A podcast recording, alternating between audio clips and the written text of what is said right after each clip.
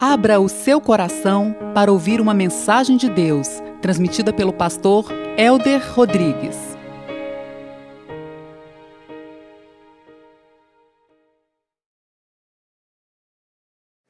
Bendito seja o nome de Deus.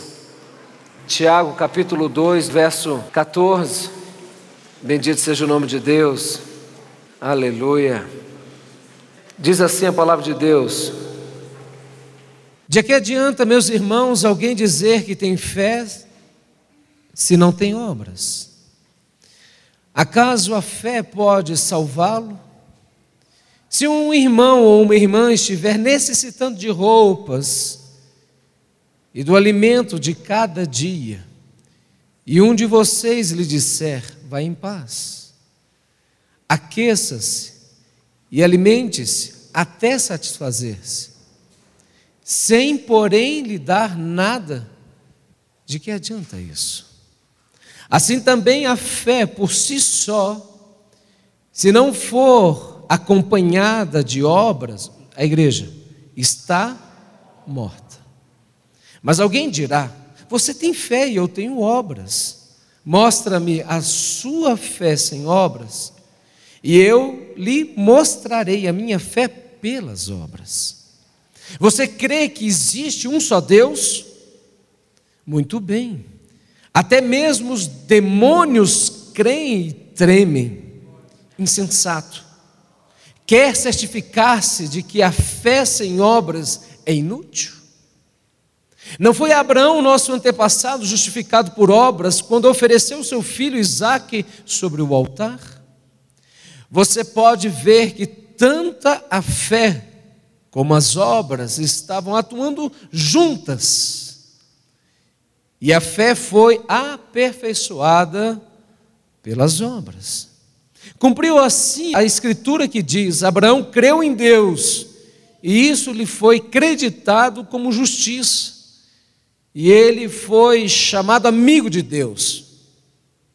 Vejam que uma pessoa é justificada por obras e não apenas pela fé.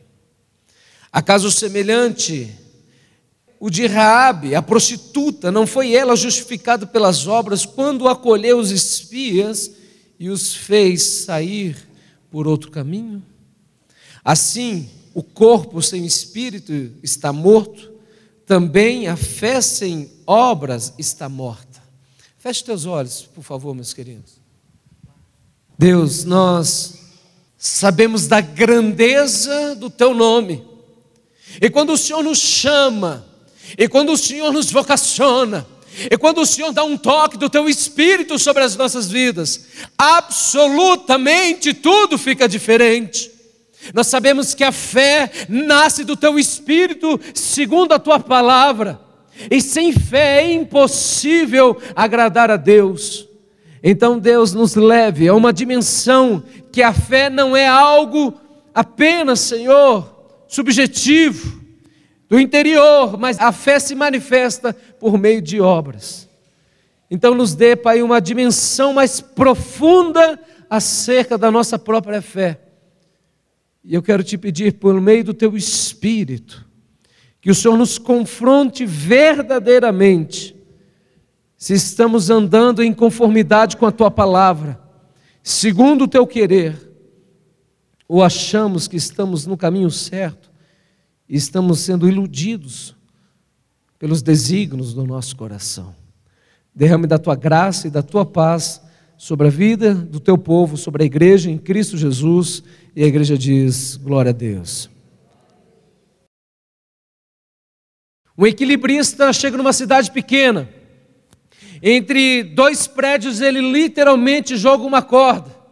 Esse equilibrista agora, ele vai numa corda bamba, dando passos por passo, e aí a cidade toda enxergando aquele episódio. Nunca ninguém tinha visto aquela cena, e o povo entusiasmado, feliz, batendo palma, e aquele homem se equilibrando e ele cruza de um prédio ao outro, e quando ele chega do outro lado do prédio, havia um grupo de jovens gritando e falando: Meu Deus, nós nunca vimos isso. E aquele homem, naquele momento, então, vira e pergunta àqueles jovens: Vocês gostaram da minha apresentação e todos eles disseram: foi ótima, linda, nós nunca vimos isso. Então aquele homem diz e olha para aqueles jovens e pergunta: Vocês acreditam que eu tenho a capacidade de agora cruzar novamente de um prédio ao outro, agora empurrando um carrinho de mão? E aqueles jovens entusiasmados, num rompante, claro que nós acreditamos. Ele olhou para um jovem bem especificamente que estava mais entusiasmado que os outros e perguntou novamente: Você crê que eu tenho a capacidade de me equilibrar nesta corda bamba, empurrando o carrinho de mão? E aquele jovem disse: É claro que eu tenho fé nisso. E aquele homem virou para aquele jovem e disse: Se você de fato crê, suba no carrinho de mão. E eu vou empurrar você e vou te equilibrar em cima deste carrinho de mão. Muitos de nós falamos que temos fé. Mas quando Deus ordena para que nós vamos, façamos, muitas vezes a gente fala: não, Senhor, espere um pouquinho. E esse texto vai nos confrontar de uma maneira muito veemente, se de fato nós temos uma fé que está nos levando à salvação. Se de fato e verdadeiramente nós entendemos o significado desta fé e o que ela deve produzir como ação concreta, real, efetiva nas nossas vidas. Tiago, portanto, ele traz uma série de parâmetros para que você e eu possamos avaliar a nossa fé. E eu não quero que você ligue aqui o seu motor racional, intelectual, e fale: não, eu já tenho fé, não, eu estou beleza, eu estou indo para o céu mesmo. Eu gostaria que você verdadeiramente, à luz das Sagradas Escrituras, permitisse ser confrontado ou afrontado no sentido de ver se você realmente manifesta frutos segundo aquilo que esse texto traz a nós. Diante dos desafios, como que você reage? Diante, meus amados, das dificuldades, você reage em fé ou com murmuração? Será que as nossas ações de fato revelam que nós estamos e somos homens que vivem segundo a fé? A Bíblia diz que o justo viverá pela fé. Você não vive pela sua capacidade intelectual, pelo seu bolso, pela sua força física, pela sua capacidade, meu querido, de relacionamentos, mas a palavra do Senhor diz que o justo viverá pela fé. E esse texto é um texto difícil de ser compreendido. E eu vou abrir aqui, meu querido, o meu coração pastoral, porque a palavra do Senhor, segundo esse texto, ele traz e parece que esse texto está uma contradição. O apóstolo Paulo diz que nós somos justificados mediante a fé. Nós somos salvos segundo a fé. E nada mais além do que a própria fé nos leva à salvação. É pela graça, não vem de nós. Isso é um dom que vem do céu, gratuito, que é enxertado nos corações. E uma vez que nós temos fé, então nós somos salvos. Mas Tiago, agora nesse texto, diz: olha, o homem não é justificado apenas pela fé. Para você ter ideia a dificuldade desse texto, Lutero, um dos reformadores da igreja, ele achou que esse texto era apócrifo, ou seja, não era canônico, não era inspirado por Deus, porque ele entendeu no primeiro momento que estava em contradição com a palavra de Deus. Mas será que esse texto está contrário ao que Paulo fala da salvação se dá pela graça? E com toda certeza, meus amados, obviamente que não, porque a palavra do Senhor, ela não pode se contradizer. O que Paulo fala acerca é a causa que nos leva à salvação. E a causa que nos leva à salvação é a justificação somente pela fé. Mas Tiago olha uma outra vertente, e a vertente que Tiago diz é a evidência da sua salvação são obras. Então Tiago, ele fala sobre a causa da salvação é a fé e a consequência desta salvação são as obras. Então é como se Paulo tivesse falando e olhando sobre a ótica, o que leva o homem a ser salvo? E a resposta que Paulo fala em Romanos de uma maneira exaustiva é somente a fé. E aí, Tiago nos faz a seguinte pergunta: Como eu posso evidenciar se a minha fé é verdadeira? E a resposta que ele te dá e me dá é pelas obras. Então, um é a causa que nos leva a ser salvos, fé. A outra é a evidência desta fé, obras. É como se você tivesse um cheque e você vira para uma pessoa e fala: Olha, o meu cheque tem fundo. E você preenche um cheque de mil reais, dois mil reais, não importa o valor. E esse cheque, quando ele entra no banco, ele volta, porque não tem fundo. Então você disse uma coisa e você não tinha o um lastro para fazer o pagamento daquele cheque.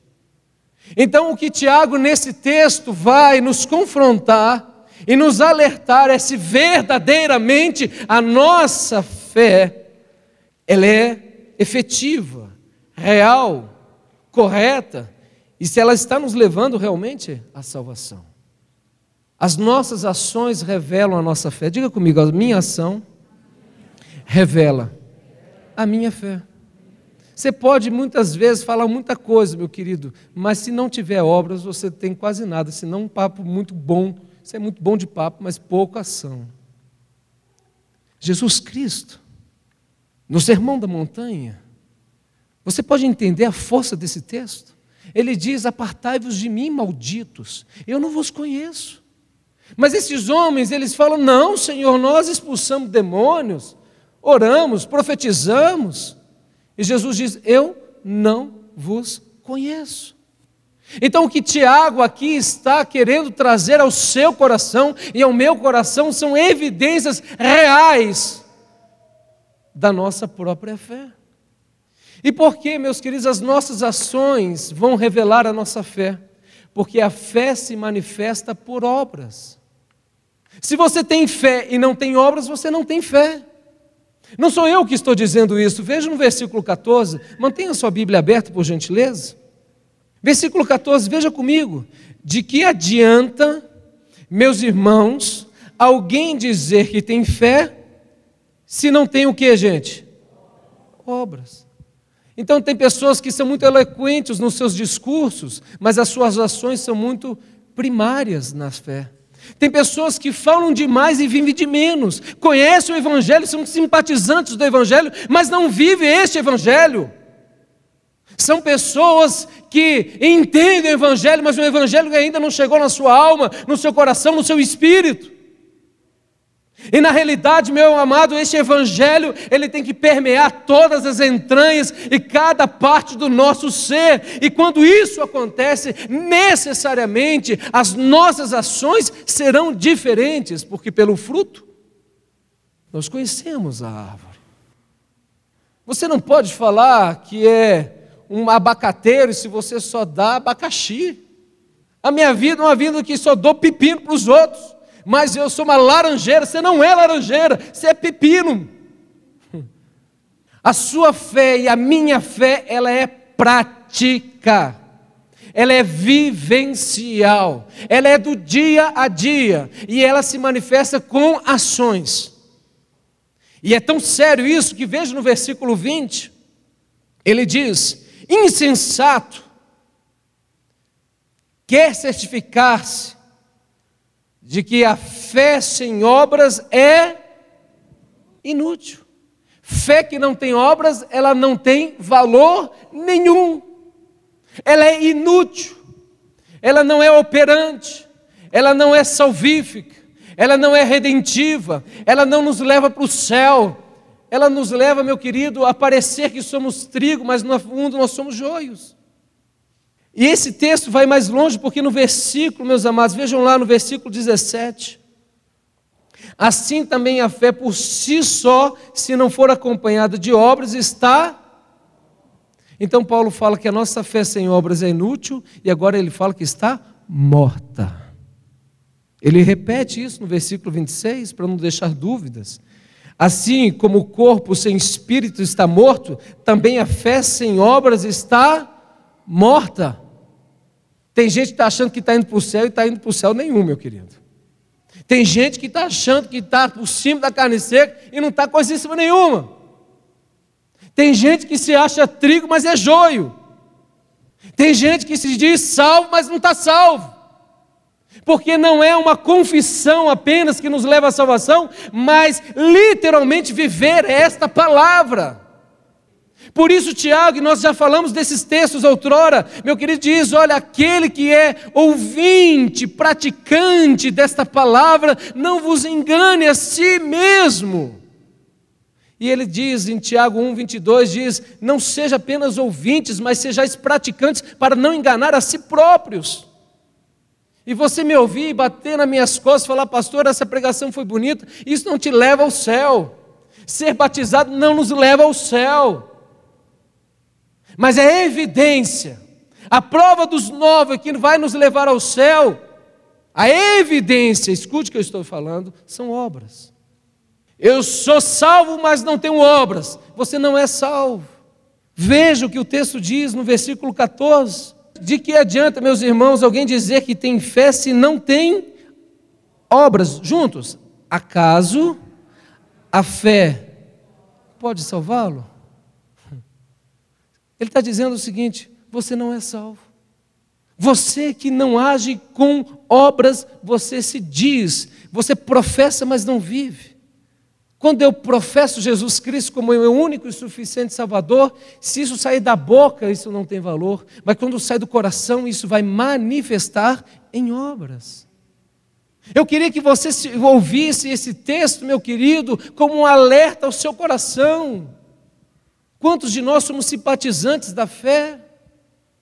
Quantos de nós achamos belo o Evangelho? Achamos lindo isso demais, amar a Deus sobre todas as coisas, amar o nosso próximo como a nós mesmos, mas nós não vivemos isso. Quantos de nós falamos, puxa, mas como é profunda essa ideia de amar o nosso semelhante, mas nós odiamos o nosso irmão e dizemos que amamos a Deus. E Tiago diz: aquele que diz que odeia o seu irmão, não pode amar ao Senhor. E talvez há no seu coração ainda ídolos, ídolos da idolatria, meus queridos, da avareza. Talvez você ainda ame mais o dinheiro do que o Senhor. Talvez você ame mais a sua reputação do que o Senhor. Talvez você ame mais os seus filhos do que o Senhor. Talvez você ame mais a sua própria vida do que o Senhor. Mas a palavra de Deus diz que nós vamos amar ao Senhor acima de todas as coisas. E Paulo fala em Filipenses que aqueles têm deuses no seu ventre, amam os seus próprios prazeres, eles são inimigos da cruz porque amam demais os prazeres do seu próprio ventre. Meus amados, esse texto é firme demais e nós precisamos, com, de fato e com verdade, avaliar se nós estamos realmente caminhando para o céu e deixe fazer, meu querido, essa concepção. Nós não vamos ao céu por fazermos boas obras, mas isso é uma testificação que somos salvos. Não é simples de entendermos isso. Se você não fizer absolutamente nada e for eleito de Deus, você está salvo. Mas a prova de que nós somos salvos são as obras.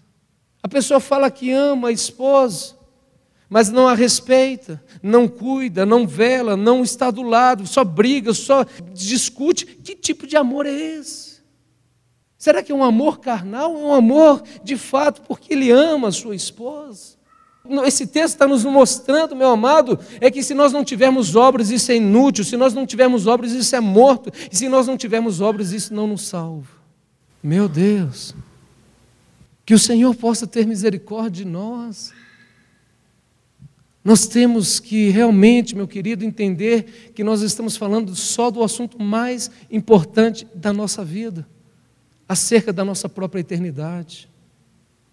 E eu não estou aqui falando isso para trazer um jugo ou um medo na sua vida, mas para trazer um alerta para você se reposicionar no Senhor. E talvez muitos de nós escutamos a palavra, somos simpatizantes da palavra, mas não vivemos esta palavra. E Tiago diz: assim como um, um corpo que não tem espírito, uma fé que não tem obras, está morta. Esse texto nos ensina, então, meus amados, que são obras que testificam se somos salvos. Mas esse texto vai mais longe, ele diz e nos ensina que é a fé que atua pelo amor, é uma evidência que esta fé é genuína. Veja o texto. Versículo 15. Se o irmão ou uma irmã estiver necessitando de roupas e do alimento de cada dia, e um de vocês lhe disser, vá em paz, aqueça-se e alimente-se, até satisfazer-se, sem porém lhe dar nada, de que adianta isso? A fé verdadeiramente no Senhor, ela se manifesta com obras de amor, com compaixão, com compadecermos do necessitado. Então, muitas vezes, nós mostramos um discurso piedoso, mas não vivemos esta verdade de você ajudar o carente, o necessitado, porque a fé, ela se manifesta por meio de compaixão. O problema não é meu. Ele está passando fome, necessidade. Quem sabe é a própria mão de Deus. Deixa essa pessoa passando necessidade. E esse texto diz: de que adianta você falar, vá em paz, se essa pessoa não tem dignidade da comida ou do vestuário? A igreja do Senhor tem que ser uma igreja que, de fato, meu querido, exerça misericórdia, se compadeça do necessitado. E esse se compadecer do necessitado é um reflexo do Espírito Santo que sofre e chora as necessidades dos seus filhos, das suas criaturas. Mas a gente vai nos endurecendo demais, as coisas vão ficando banais demais. A pessoa está passando necessidade, isso não é problema meu. Essa fé, ela se manifesta por obras, e agora Tiago ele revela de uma maneira mais pontual, e esta fé se manifesta por meio do amor. Se você não ama, você não conheceu o Senhor ainda. Porque a essência do cristianismo é amor. E Jesus, ele é tão sério quanto a isso, ele diz: que mérito há você amar aqueles que te amam, amar aqueles que te fazem bem. Até os pagãos amam aqueles que lhe fazem bem. Mas nós temos que amar aqueles que nós não conhecemos, aqueles que não vai nos, nos dar alguma, algum benefício. Pregava domingo passado sobre isso, que o amor não faz acepção de pessoas. Porque muitas vezes o nosso amor é interesseiro, o nosso amor é mercantilista. Eu dou, mas o que eu vou receber em troca? Que o Senhor possa ter misericórdia de nós. Você não precisa ter um cargo na igreja para fazer obras, mas a sua vida tem que ser um reflexo de obras do Senhor. Se nós não exalarmos esse perfume da bondade, da graça, da misericórdia, que perfume você está exalando? O perfume da carne, da vaidade, da soberba. Mas esse texto vai mais longe, ele diz que a fé se revela por meio de obras, se revela por meio do amor, e ela se revela por meio de sacrifícios. Veja comigo, versículo 21. Não foi Abraão, nosso antepassado, justificado por obras. Justificado por quê, gente? Juntos. Quando ofereceu seu filho Isaque. Só abrindo parênteses para que também você não crie um paradigma, talvez que você não possa cumprir. Nós estamos falando do pai da fé de um homem que teve uma experiência muito profunda, muitas experiências profundas com Deus, mas um homem que também titubeou na fé. Ele, certa ocasião, duas vezes entregou a sua própria esposa porque tinha medo de ser morto, porque a mulher era bonita. Ele falou: Olha, vai que o cara me mata para ficar com minha esposa. Ela é minha irmã, não é minha esposa. Nós estamos falando de um homem que vacilou na fé, sim, que tentou ajudar a Deus coabitando com Agar.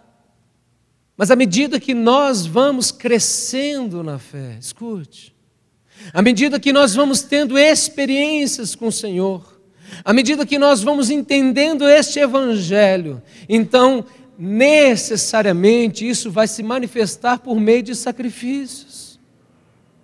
Não, pastor, mas nós vivemos pela graça, nós não precisamos de sacrifício nenhum. Escute isso, meu amado, vou reafirmar: nós somos salvos por não fazermos absolutamente nada, simplesmente por crer. Mas a testificação, a evidência desta fé, ela se manifesta por sacrifícios. Jesus disse: aquele que quer ser meu discípulo, faça o que quiser e siga-me. Aquele que quiser ser meu discípulo, ande pelo mundo, usufrua das coisas do mundo e faça-me e me siga. Não. Jesus diz: aquele que quer ser meu discípulo, renuncie, mortifique a si próprio, tome a sua cruz, negue a si próprio e siga-me. O que Jesus está dizendo é de sacrifício. O que Jesus está dizendo é de abrir mão dos nossos projetos, dos nossos valores, dos nossos sonhos, para fazer a vontade de Deus que é boa, perfeita e agradável. Eu não faço isso para ser salvo. Mas uma vez que eu sou salvo, eu faço isso como uma consequência daquilo que Cristo fez no meu coração. Então a pergunta que nós temos que nos fazer é: quais têm sido os sacrifícios que eu tenho feito no reino de Deus, na casa de Deus? Ou será que o nosso evangelho é um evangelho do carpinteiro? Aproveite o dia, faça o que você bem quiser, e depois você dobra o joelho e fala: Deus, tenha misericórdia de mim. Será que o nosso evangelho, meu querido, é um evangelho apenas de um discipulado sem renúncia, de uma cruz sem entender o significado que Cristo morreu para nos libertar de nós mesmos? Ou será que nós viemos um evangelho onde Deus vai nos prosperar e Deus vai nos trazer bênçãos e vai trazer bênçãos com medida, sem medida, extravagante, para a direita e para a esquerda, por onde eu for, Deus vai me abençoar e não pode te pedir nada? Esse é o evangelho que as pessoas dizem, é o evangelho da prosperidade, é o evangelho das bênçãos, é o evangelho da promessa, sem uma renúncia do eu. Isso não é evangelho. Evangelho do Senhor Jesus Cristo é: nós somos salvos pela graça e de graça. E para nós calcularmos o preço de seguirmos a Cristo, é só uma resposta que você precisa dar: entregar toda a sua vida ao Senhor. É simples. Porque aquele que amar mais ao seu pai, à sua irmã, ao seu marido, à sua esposa, este não é digno do meu evangelho. Aquele que olhar para trás, esse não é digno do meu evangelho.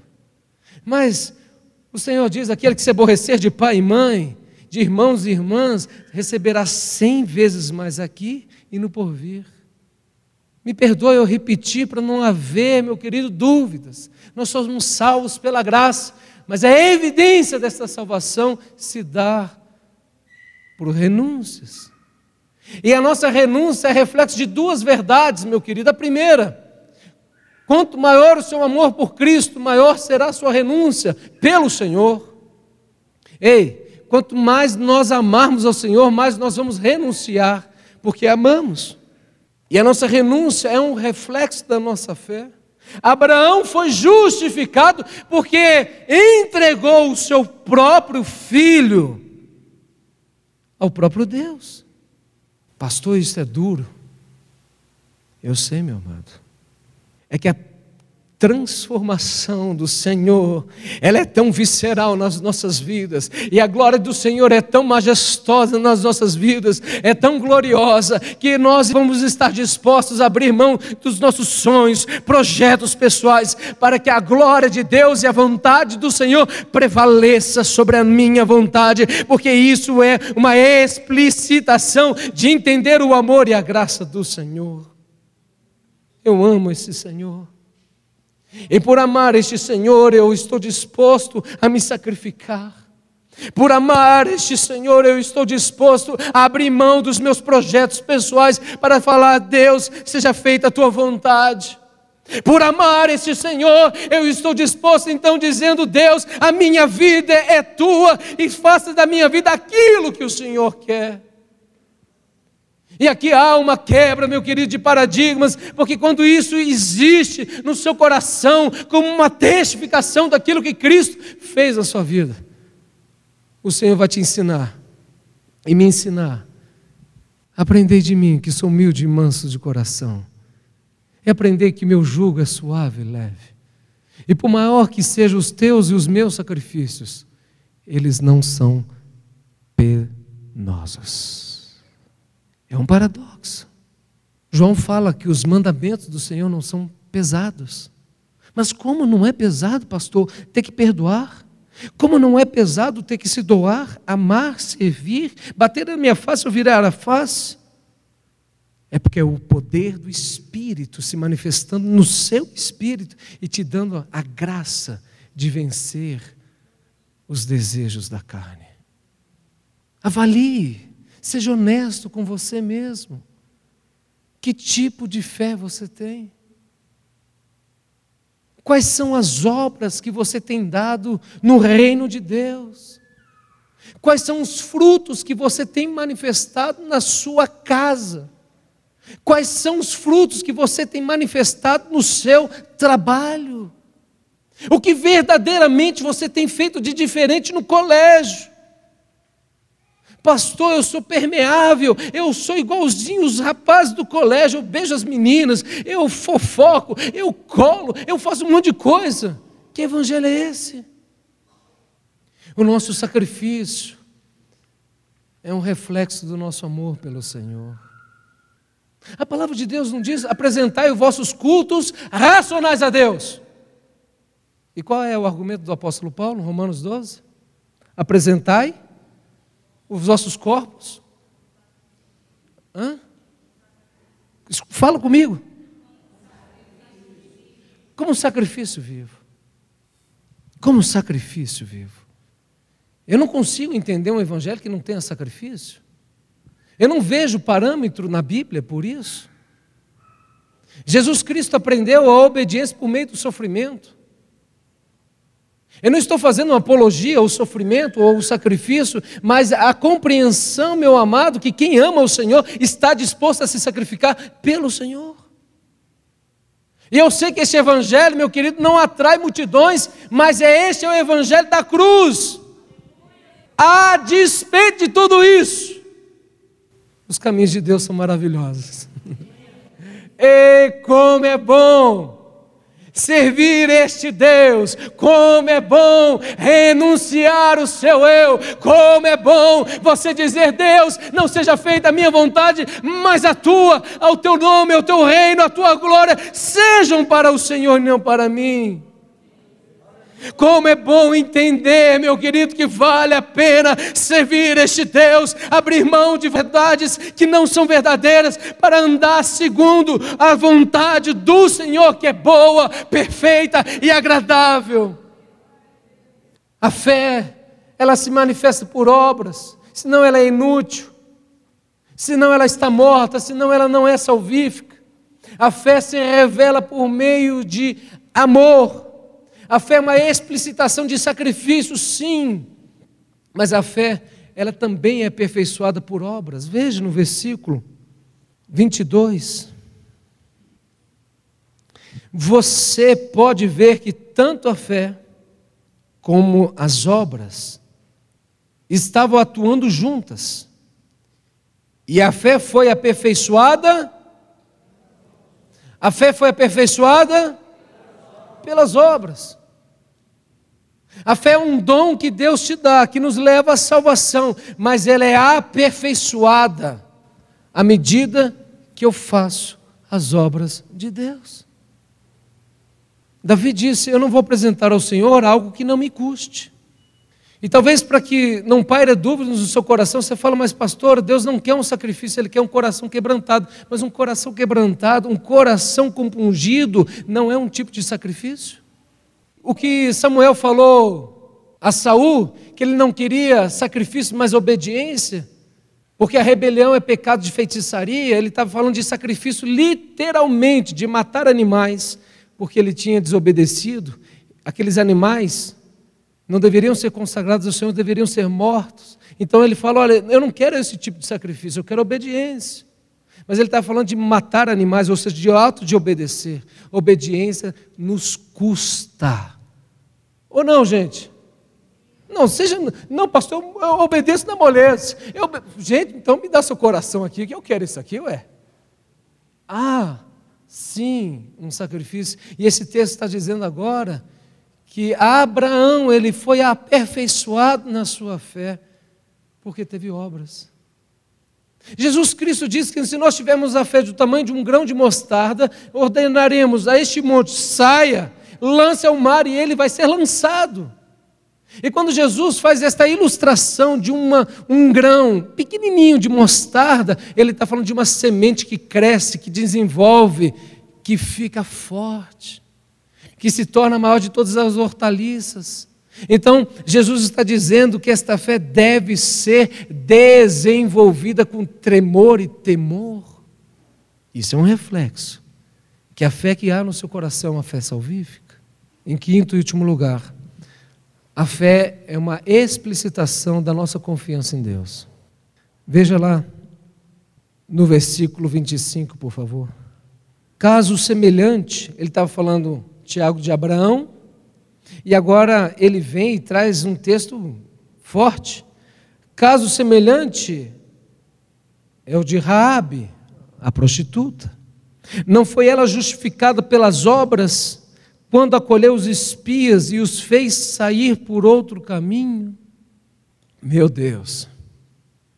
Ele pega um dos homens, um dos maiores profetas de todos os tempos, o pai Abraão, que até hoje os judeus têm altíssima conta, porque foi de fato um homem de Deus. Ele fala: olha, assim como Abraão foi aperfeiçoado por meio de obras e justificado quando entregou o seu filho a ser sacrificado, então vai ter momentos que Deus vai querer que você entregue o seu Isaac a Ele. Isso é uma prova da sua fé. Agora, ele para quebrar também todo o senso de soberba no seu coração, o meu coração, ele pega uma prostituta. Ele pega dois casos extremos.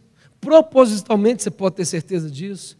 E ele fala: olha, Rabi, assim como Abraão foi justificado pela fé, a prostituta também foi justificada pela fé. Então não importa a grandeza do seu nome, daquilo que você é, importa que nós façamos obras como uma evidência da nossa fé.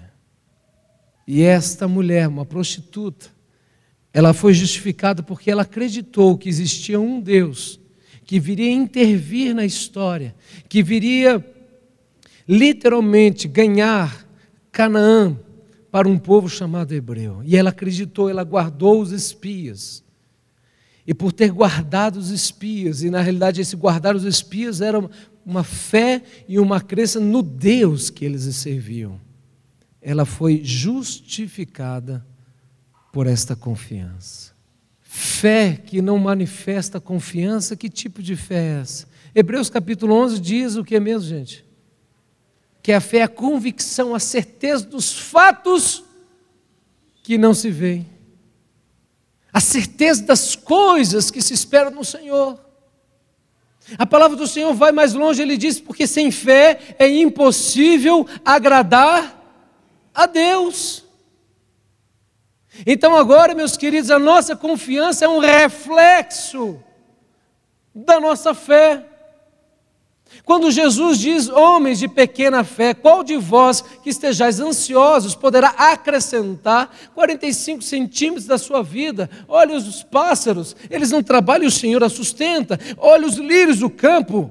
Nem Salomão, em toda a sua glória, se vestiu como os lírios do campo. E Jesus está dizendo: assim como eu sustento uma flor, assim que eu sustento a planta, que um dia ela murcha e é seca e é lançada ao fogo, eu sustentarei vocês. O que Jesus está dizendo é que toda e qualquer ansiedade, ela não produz resultados concretos senão a dor, a angústia, a depressão, a opressão, reações negativas. E Jesus diz que a ansiedade é a antítese da fé. Eu muitas vezes já tive ansiedade.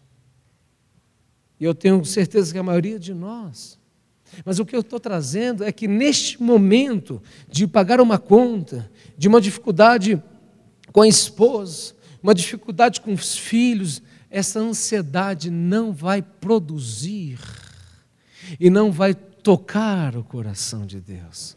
E o antídoto disso é fortalecimento da nossa fé. E Filipenses, o apóstolo Paulo diz: perto está o Senhor. Não andeis ansiosos de coisa alguma, porque o Senhor, através das nossas orações, súplicas, ações de graça, nos dará todo o entendimento para a nossa mente e o nosso coração. E o Deus da paz vai nos dar esse entendimento na alma, no coração, no espírito. Se há fé, há confiança. Isso não é natural. Por isso que o justo não vive por aquilo que vê, o justo vive pela fé. Isso não vem de nós, é dom de Deus, mas que o Senhor nos ensina a exercitar no dia mau.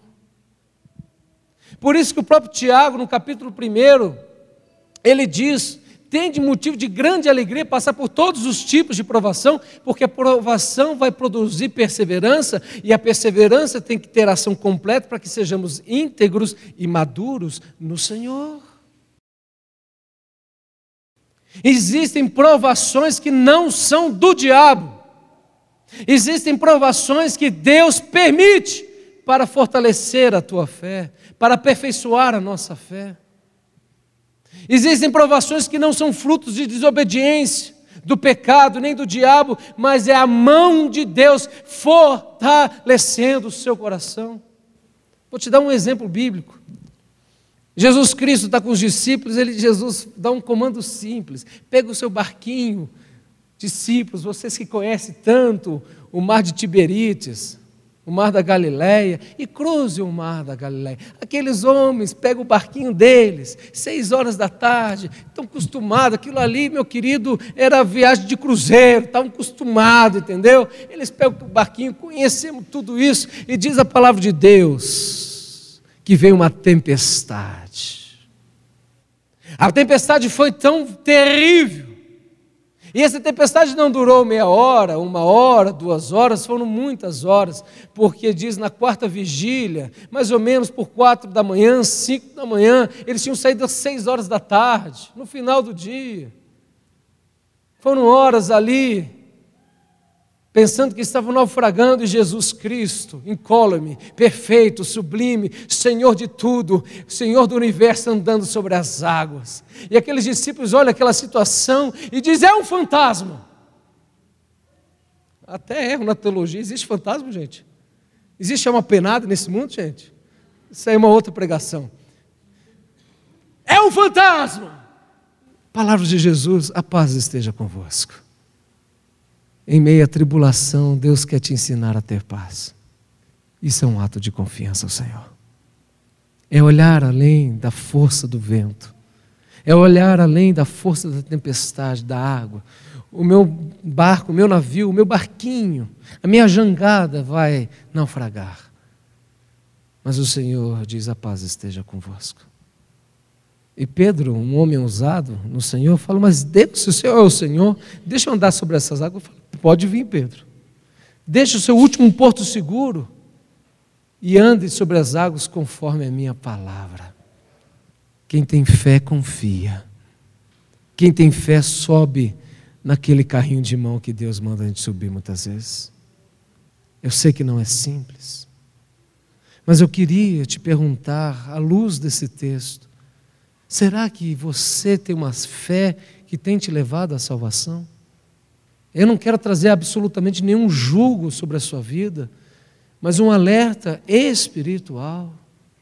E agora, Tiago escancara nesse texto, quando ele diz: Você crê que existe um só Deus?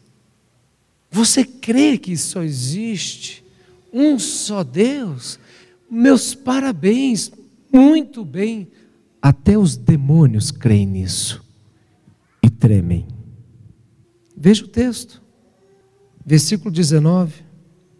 Vamos ler juntos esse texto? Você crê que existe um só Deus? Muito bem. Tem crente que crê nem treme na presença de Deus. Está pior que o demônio.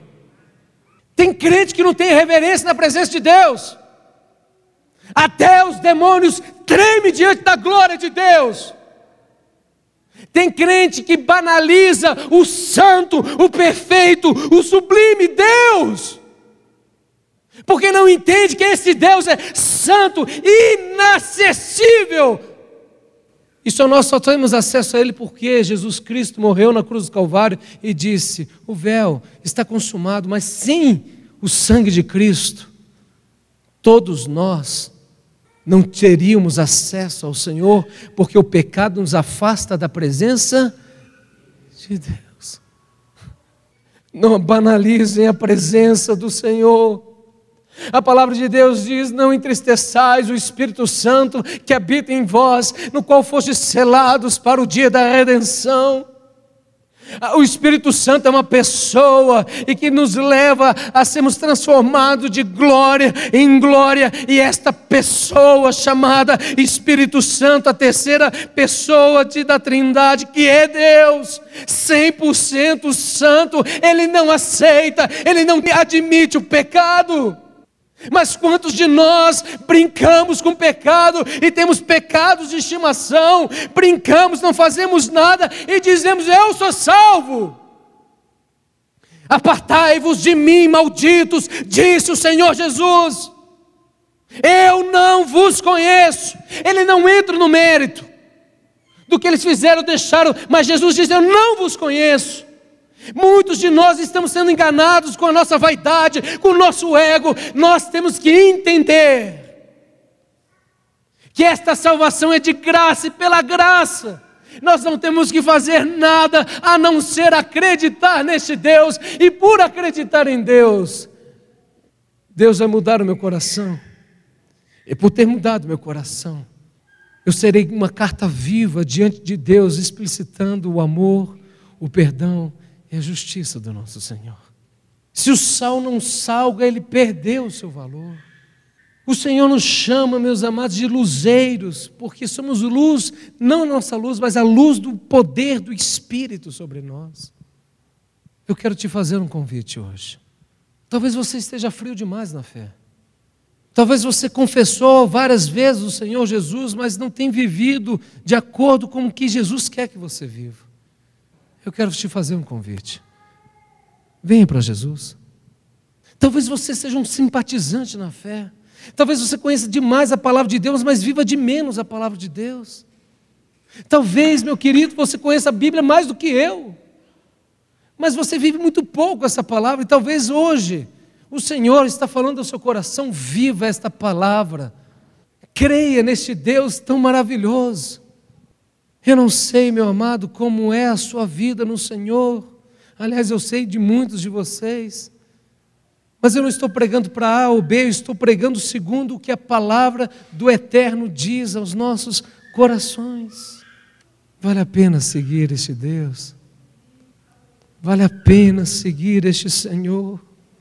O apóstolo Paulo diz: deixando os vossos ídolos, vos converteste ao Deus verdadeiro 1 Tessalonicenses, capítulo 1, verso 8 ou 9. Você sabe por que muitos de nós não fazemos sacrifícios? Porque nós temos ídolos no coração. Ídolos da soberba, da vaidade, ídolos do bem-estar, o que, que eu posso ganhar, mas não estamos dispostos a nos sacrificar ao Senhor não estamos dispostos a manifestar este amor do Senhor que de graça nos deu. E de graça nós vamos viver este amor. Como está a tua fé? Quais são as obras que você tem manifestado no reino de Deus? Nós somos salvos pela graça, mediante a fé. Esta é a causa. Mas a consequência, a implicação disso são manifestar boas obras. E meu convite aqui hoje é: eu vou ser uma videira plantada junto às águas e que vou manifestar frutos não pela minha força, mas simplesmente por estar ligado à videira verdadeira. Eu quero te convidar hoje a você vir para Cristo. Eu quero te convidar a você entregar a sua vida ao Senhor. Pastor, eu nunca confessei Jesus Cristo, hoje é um bom dia para você fazer isso. A palavra do Senhor diz: aquele que confessar diante dos homens, eu confessarei diante do Pai. A salvação, ela é dada de uma maneira tão simples e singela e profunda, que é simplesmente crer no Senhor. E quando isso acontece, necessariamente haverá mudança de caráter, mudança de ações na nossa vida. Você que quer entregar a sua vida a Cristo, levante sua mão onde você está. Nós vamos fazer uma oração por você. Você que quer se reconciliar com Deus. Talvez você esteja frio demais. Pastor, eu tenho vergonha da igreja. Meu amado.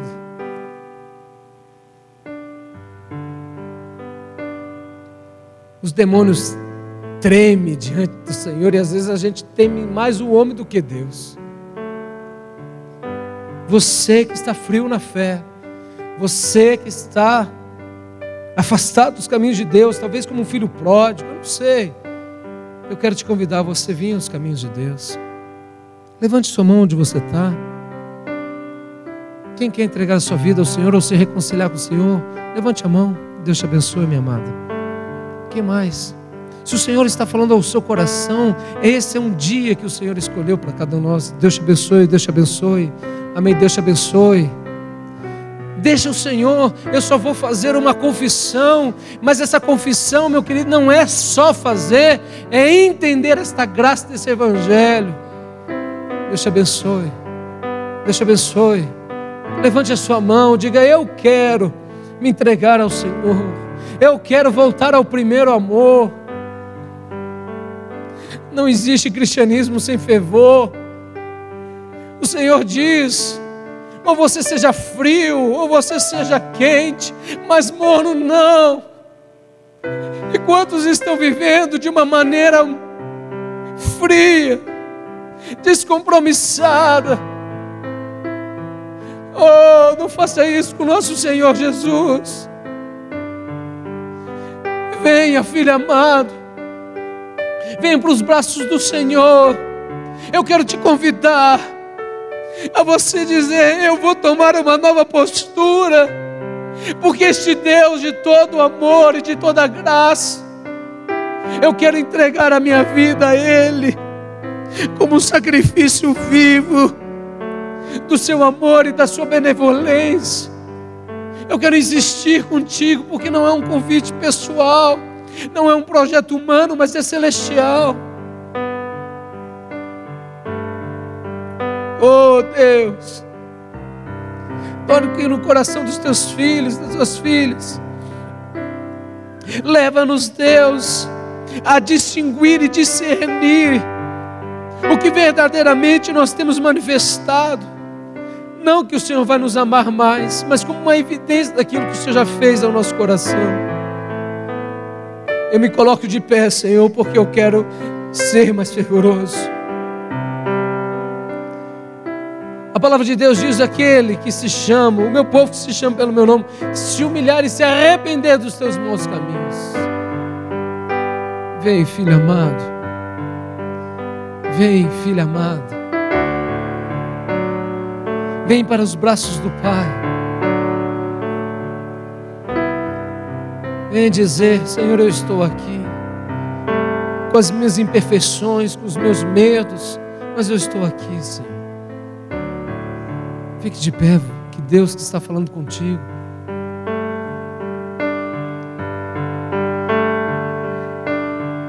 Deus te abençoe.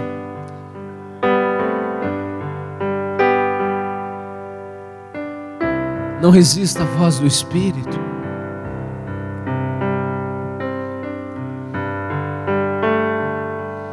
Oh Senhor.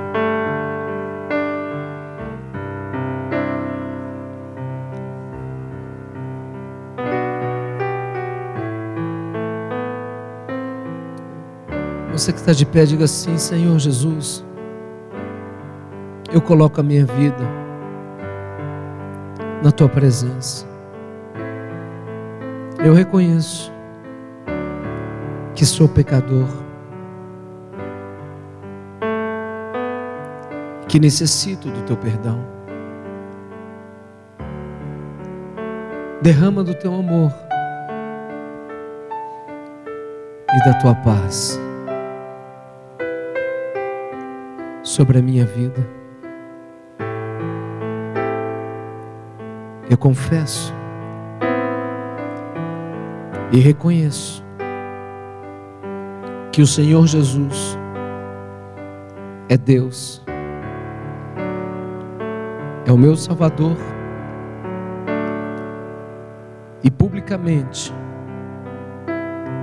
eu entrego a minha vida na tua presença. Que o Senhor escreva o meu nome no livro da vida. Que o Senhor derrame da tua graça, do teu refrigério e perdoe os meus pecados. Renova-me, Senhor, e derrama da tua graça e do teu amor sobre a minha vida, em nome de Jesus.